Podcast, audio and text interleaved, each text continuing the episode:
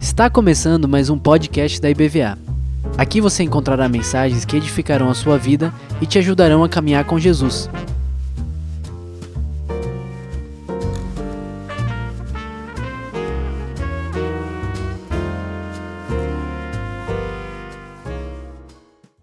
Muito bem, vocês já estão quase, está no mar já.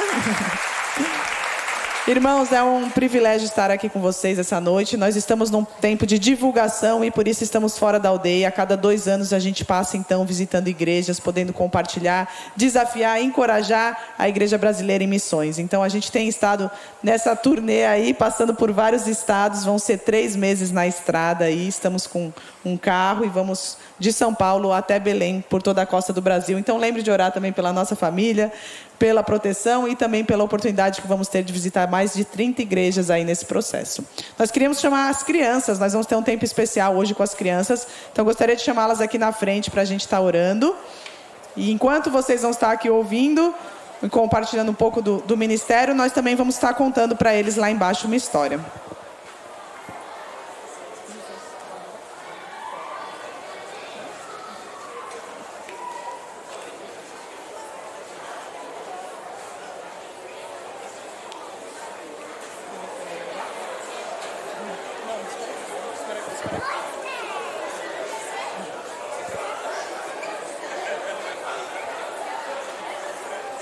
Muito bem, vamos orar então? Para Deus abençoar o nosso tempo hoje lá, tá bom? Senhor Jesus, nós te agradecemos, Pai, pelo privilégio que temos de poder compartilhar da tua palavra, compartilhar daquilo que o Senhor tem feito aqui nesse lugar, aqui em Salvador, mas também ao redor do mundo, Pai. Te louvamos também por essa oportunidade que temos com as crianças, que desde cedo elas possam se envolver com missões, aprender a amar missões e se colocar à disposição para cumprir a tarefa que o Senhor nos ordenou, Pai. Que o Senhor esteja trabalhando no coraçãozinho delas e encontrando um campo fértil onde a semente vai ser lançada, Pai. Abençoa esse culto e entregamos eles nas tuas mãos, em nome de Jesus. Amém.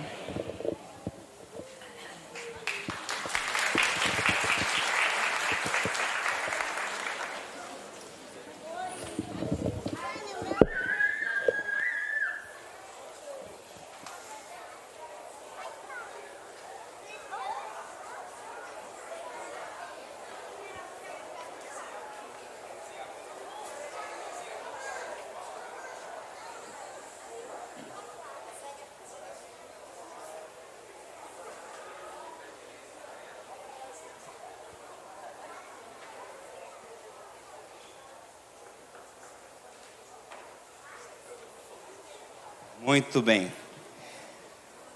Então, agora neste momento eu gostaria de poder uh, mostrar um pouquinho, apresentar para os irmãos. Infelizmente, aqueles que estão acompanhando lá em casa uh, não vão poder acompanhar este exato momento, mas vocês que estão aqui vão poder acompanhar um pouquinho do nosso trabalho, de como que é um pouco da nossa rotina de vida, de que é um ministério bem específico, num lugar muito uh, pontual, assim, né? E a gente vai poder mostrar um pouquinho de como é esse trabalho e é aquilo que a gente tem desenvolvido aí nos últimos 10 anos. E depois vou poder compartilhar um pouquinho mais alguns detalhes e eu quero poder trazer um desafio da palavra de Deus também com os irmãos. Pode passar o vídeo, por favor? Isso.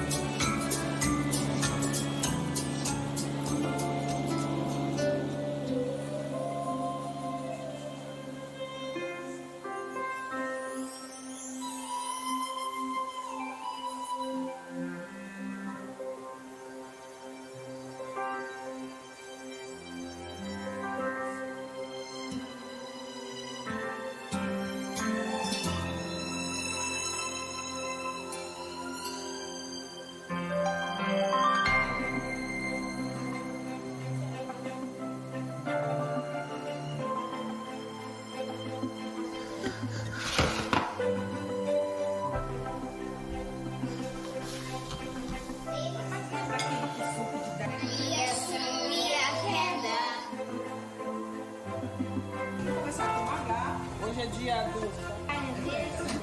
Viagem Meu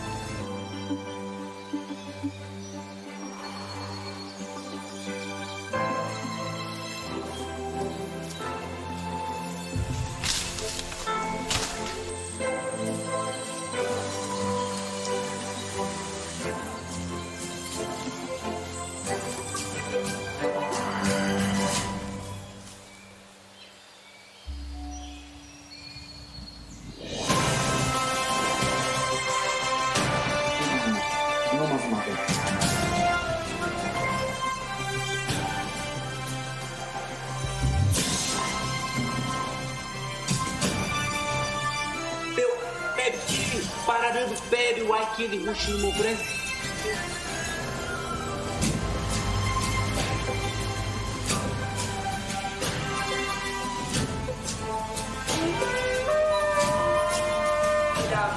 Mamo, ahamo balo. Samag, onshi saro balo shino mo. Ina samag, uepe. Jesus Cristo, paga a gente, mim.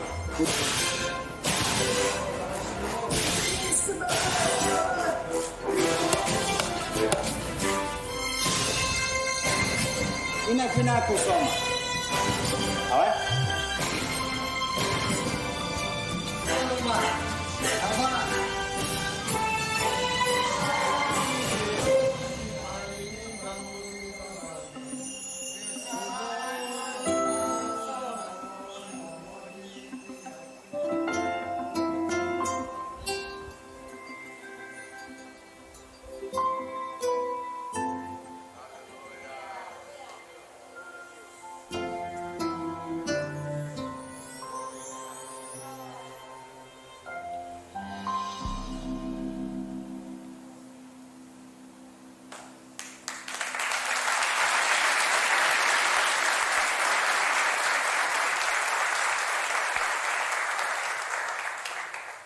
Nosso Deus ele é maravilhoso e é muito bom poder fazer parte desse processo do trabalho missionário, de levar o evangelho a outros povos, de fazer essa mensagem maravilhosa que um dia chegou até nós, poder chegar também para outros que não têm tantas oportunidades de ouvir, que estão mais distantes de nós. E nessa nessa ideia de poder atingir lugares de difícil acesso, eu e minha esposa, nós então nos colocamos à disposição do Senhor para poder servir no campo missionário. Inicialmente nós somos ali do Guarujá, São Santos, litoral de São Paulo. Eu sou do Guarujá, minha esposa de Santos. Ah, e a gente se conheceu.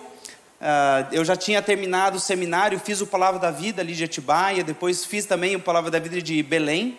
Terminei meu curso ali. A minha esposa, em momentos diferentes, ela fez também o seminário de, de Atibaia. Eu pude, depois do seminário, fazer odontologia e trabalhar como dentista por um tempo. Fiz mestrado em saúde coletiva, tinha minha vida, minha carreira profissional começando. Ah, e minha esposa, depois do seminário, pôde fazer enfermagem. E nessa época de casamento, ah, de entendendo de Deus aquilo que Deus queria para nossas vidas, conversando com a nossa igreja local, Igreja Batista da Orla, ali de Santos, ah, fomos enviados então em 2012 para o campo missionário com a MEVA, Missão Evangélica da Amazônia. E ali a gente chegou, começou a conhecer a missão e começamos então a decidir em que lugar nós estaríamos trabalhando. E nesse mesmo momento, ah, o Valdir e esse casal mais idoso, ali o, o Valdir de cabelinho branco, ah, eles são de Bragança Paulista e eles se dedicaram para missões depois de aposentados. E eles fizeram treinamento ali em Porto Velho, com a Jocum, e eles ficaram sabendo de uma aldeia que não tinha presença de missionários. O povo Sanumá já tinha tido presença de missionários, mas por um tempo ah, não tinha missionários para ah, continuar o trabalho, eles ficaram sem a presença de missionários por um tempo. E a MEVA, a missão, queria poder retomar o trabalho com o povo Sanumá. E o Valdir e Vanderi ficaram sabendo disso, queriam montar uma escola ali em Olomai. Então eles chegaram ali um lugar que não tinha estrutura ah, para o trabalho missionário nenhuma. Tinha só a pista do avião que os próprios indígenas tinham feito, querendo poder receber missionários na aldeia deles. E então, em 2013, chegaram, construíram a casa deles, que vocês estão vendo bem ali no meio. Ah, alguns, um, quase um ano depois, né, no final de 2013 para 2014, a nossa família, então, eu e a Nath, a gente chegou já com a Júlia, com sete, com sete meses mais ou menos. Construímos nossa casa, que está ali no cantinho, em cima do Valdir, e, e a gente começou então a morar ali em Olomai. E depois teve um casal de missionários que vieram, construíram uma casa, alguns anos depois, mas eles não permaneceram ali uh, conosco. A casa ficou vazia por um tempo, mas há um ano e meio atrás, a Joyce, que está bem ali no meio, ela começou então a trabalhar conosco. Ela é pedagoga, ela veio para ajudar a Vanderi na parte da escola e ela está morando então conosco nessa terceira casinha ali. Então nós temos essas três casas missionárias ali para a gente poder desenvolver o trabalho. Vocês viram pelo vídeo que é um lugar bem de difícil acesso. São 400 quilômetros selva adentro, né? Não tem nada por baixo ali, duas horas voando naquele aviãozinho de asa de socorro, sem nada quase embaixo ali, sem estrada, sem cidade nenhuma. É selva amazônica lá no finalzinho do Brasil. Nós estamos então morando e o aviãozinho deixa a gente lá e a gente só sai depois de cinco meses geralmente. A gente recebe alguns suprimentos com os aviões de tempos em tempos, às vezes de 45, 45 dias, e assim a gente vai fazendo o ministério. E agora, a gente chegou em 2014, nós estamos agora lá então há 10 anos. Pode passar o próximo slide?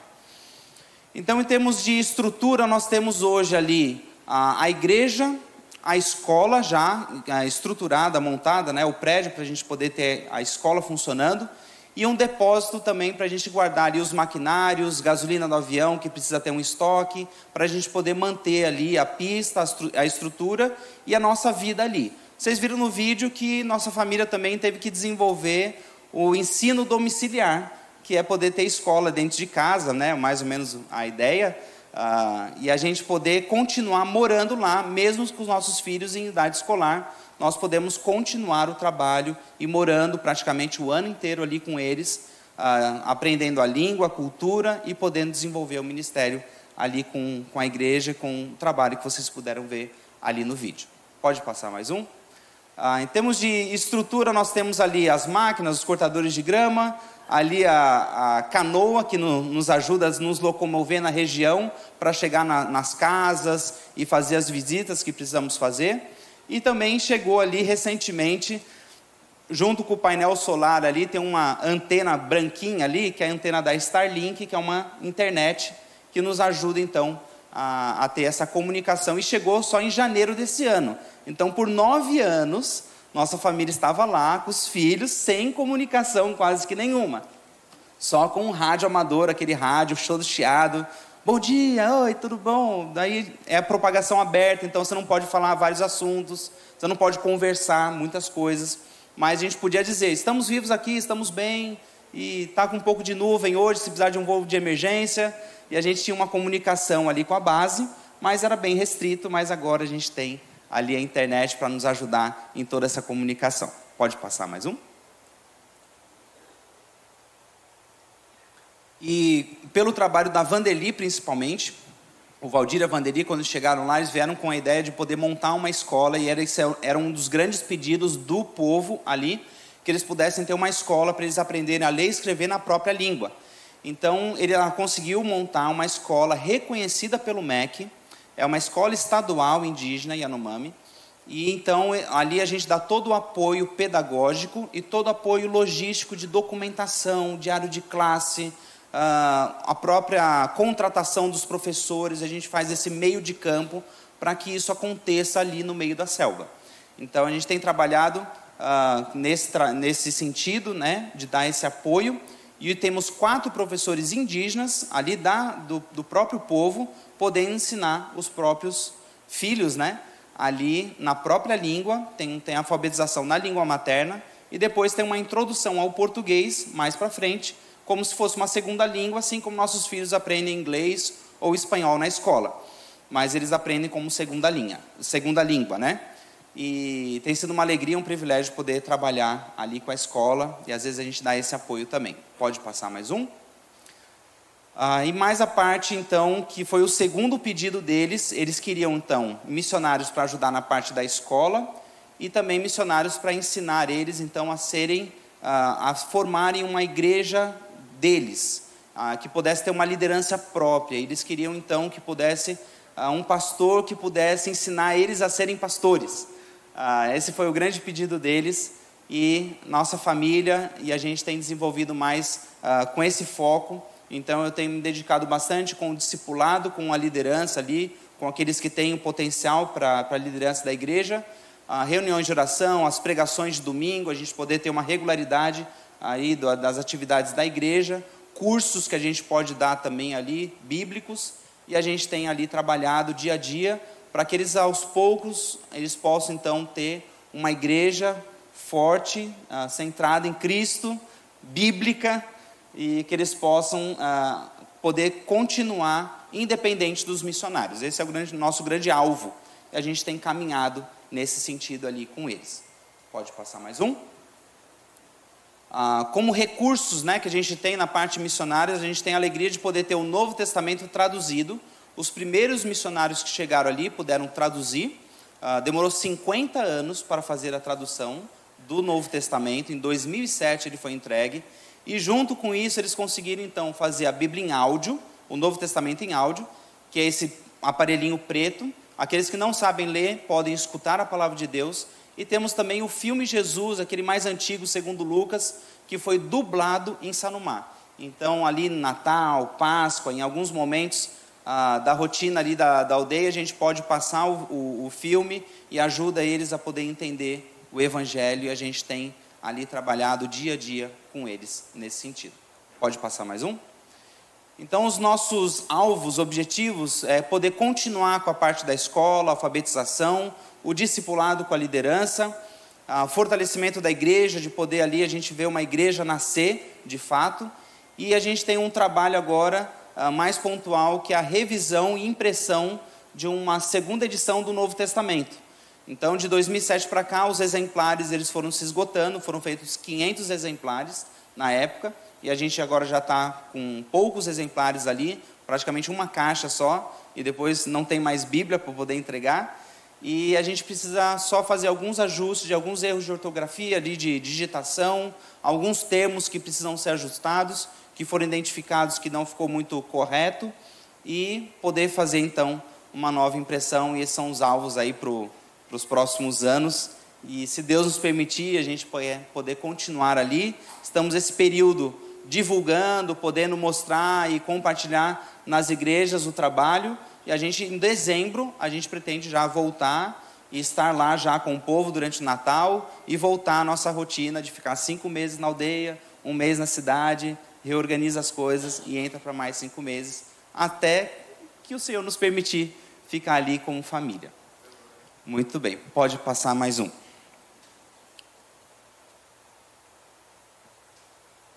Queridos, a palavra de Deus ela é maravilhosa, revelação do Senhor para nós. E eu queria poder aproveitar esse tempo também para poder trazer um, uma reflexão num texto da palavra que possa nos motivar, nos incentivar então no trabalho missionário, na dedicação que nós temos como cristãos, como igreja para o serviço do Senhor. Gostaria que vocês pudessem abrir as suas Bíblias em Atos, capítulo 10, versículos de 9 a 16. Atos, capítulo 10, versículo 9 a 16. A palavra de Deus nos diz assim: No dia seguinte, enquanto eles viajavam e já estavam perto da cidade de Jope, Pedro subiu ao terraço por volta do meio-dia, a fim de orar. Estando com fome, quis comer mas enquanto lhe preparavam a comida, sobreveio-lhe um êxtase.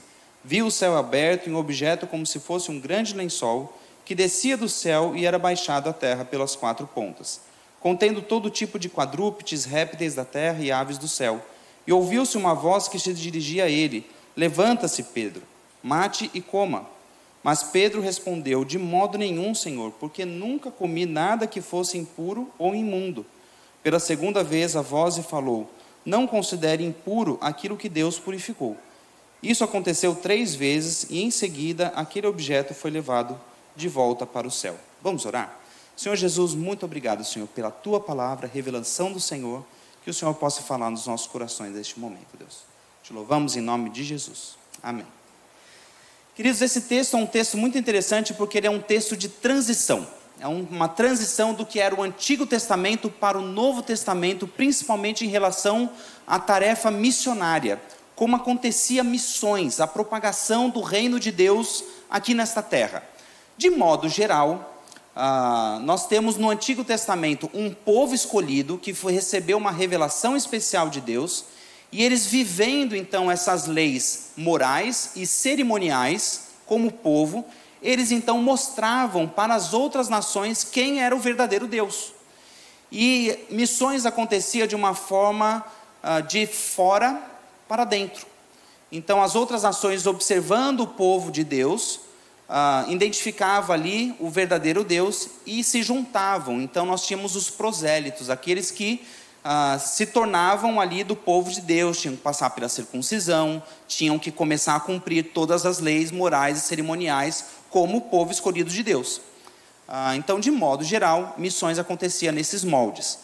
E aqui Pedro, ele faz parte dessa transição, porque ele é um judeu, um povo, parte do povo escolhido de Deus, que vivia na expectativa da chegada do Messias, e ele então vê o Messias chegando, e o Messias vem, então Jesus morreu, uh, foi sepultado, ressuscitou. Depois de 40 dias andando nesta terra, ele foi então num monte e os discípulos viram então ele subindo aos céus e ele falou: Fica em Jerusalém, porque vocês vão receber o Espírito Santo. E ali eles então recebem o Espírito Santo, mas como povo escolhido de Deus ainda, como povo judeu, como uma etnia, né? E eles ali então começam a falar de que Jesus é o Messias e a propagar as boas novas, o Evangelho. E muitos vão se convertendo. Mas Deus manda uma perseguição e eles são espalhados então por todos os lugares ali da redondeza. E Pedro, como discípulo, ele acaba sendo também, ah, ele sai ali de Jerusalém e vai para essa cidade chamada Jope. E ele está ali na casa do Simão, um curtidor. E ali Deus então dá uma visão para ele. Mas o texto fala que tinha uns homens viajando pelo caminho, indo para Jope. Quem são esses homens? Quem são esses homens? São os servos de Cornélio, um centurião romano, que era um gentil. Ah, ele não fazia parte do povo escolhido de Deus. Ele era um simpatizante, aquele que entendia o Deus ah, dos judeus como verdadeiro, mas ele não tinha feito circuncidão, ele não tinha se tornado um prosélito. Ele era um gentil ainda. E ele então recebe uma visão de um anjo falando: vai lá buscar a Pedro, em Jope. E esses servos dele saem de Cesareia e vão até Jope. E ali então, enquanto eles estavam no caminho, viajando para Jope, Pedro tem essa visão. E ele então entende, assim, naquele jeito de Pedro, né? Sempre dá aquela retrucada, né? Não, não como, eu não vou comer esse daqui. Era algo assim surpreendente, algo que ia modificar. Ele falou assim: ó, Deus está querendo trabalhar no meu coração para mudar a minha mente, mudar o foco da minha vida, para que eu comece a observar outras coisas.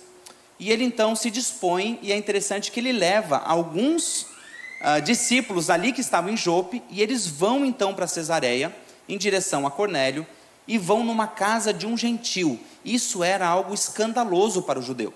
Então foi uma quebra de valores da própria sociedade dele fazer algo assim. E ele então chega ali e ele pode falar do evangelho para Cornélio. Cornélio recebe o Espírito Santo da mesma forma que os judeus receberam o Espírito Santo. E ele então começa a compreender que Deus agora tinha mudado a dinâmica. Agora a dinâmica não é mais de fora para dentro, agora é de dentro para fora.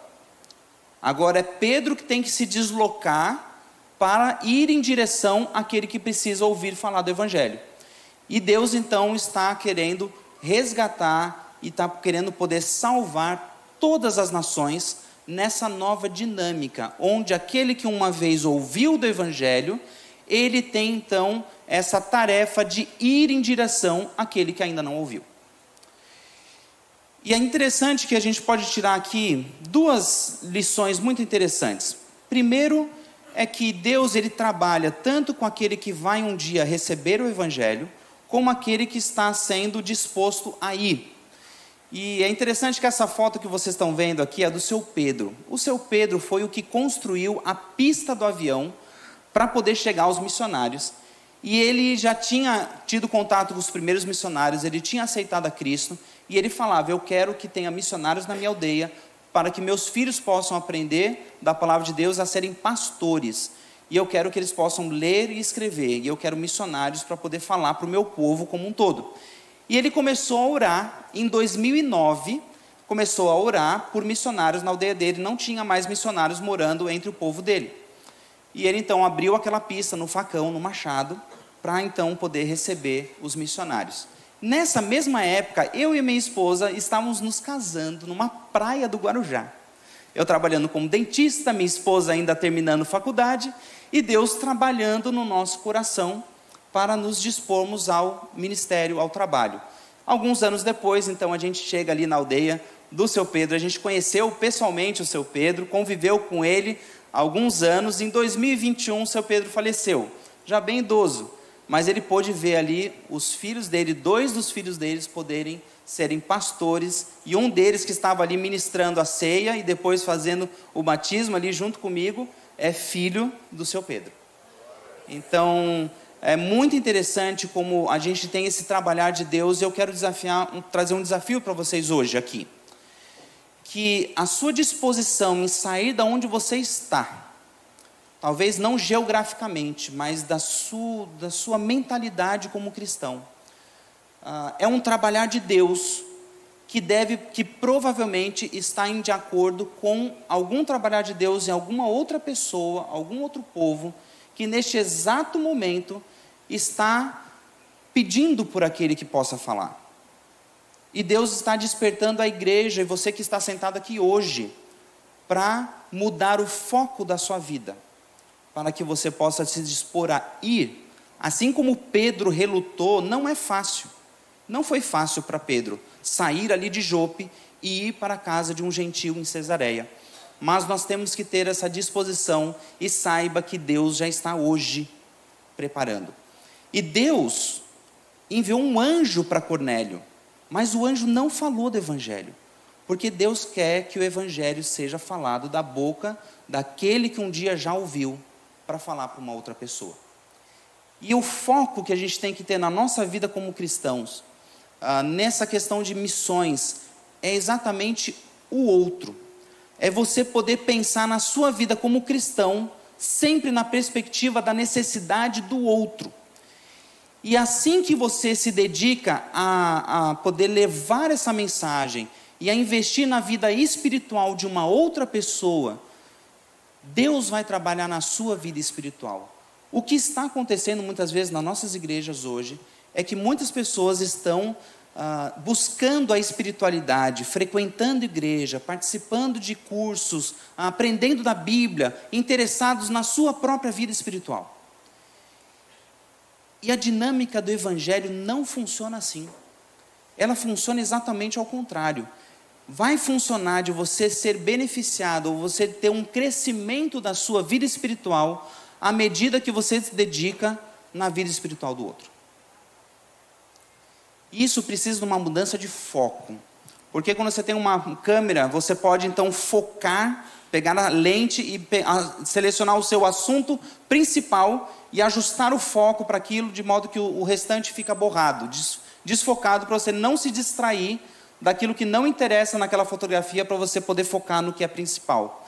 E a gente precisa então na nossa vida cristã tirar o foco da nossa vida e poder ajustar ela para o outro, aquele que precisa ouvir ou precisa ser trabalhado, precisa ser investido. Pedro não só se dispôs a ir na casa de Cornélio, como levou irmãos, discípulos de Cristo de Jope, para ir junto com ele lá. Ele queria também que aqueles pudessem aprender e se desenvolver ali. Então, meu desafio para vocês é que a gente possa então ter esse ajustar de foco. E à medida que você se dedica ao outro, Deus então vai trabalhar na sua vida que, de modo que você vai ter então mais conhecimento de Deus, mais intimidade com Deus, uma vida de santidade para com Deus, enquanto você está preocupado que tudo isso aconteça na vida do outro e não na sua. Deixa que Deus trabalhe isso na sua vida, enquanto você foca e se dedica ao outro. Não tenham medo de se dedicar a essa tarefa maravilhosa. E não tenham medo de dedicar então também os seus filhos para a obra do Senhor. Precisamos de uma nova geração que possa ter como de berço ter essa mentalidade missionária, saber que a coisa mais importante que estamos fazendo aqui neste mundo é poder ser missionários e falar de Cristo para quem ainda não ouviu.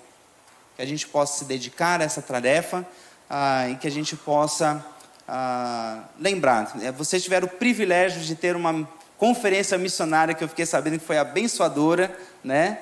Glória a Deus por isso. E agora vocês puderam conhecer um campo missionário e é algo que é possível. Talvez você esteja numa posição hoje que você fala: é impossível eu sair da minha vida que eu tenho hoje para largar tudo e me dedicar para outra coisa. Queridos, não é impossível, é plenamente possível, mas precisa ter uma mudança de foco na vida. Amém?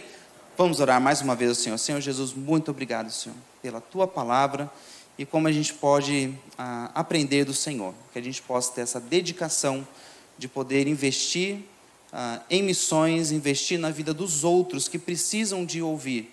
Não importa o quão longe eles estejam, Deus, quanto difícil possa ser chegar ou nos aproximar. Talvez esteja pessoas aqui do nosso lado, que não precisamos dar um, nenhum passo, mas que precisam e estão distantes em termos de conhecimento, de poder se envolver com a palavra de Deus. Que o Senhor use as nossas vidas. Te louvamos em nome de Jesus. Amém.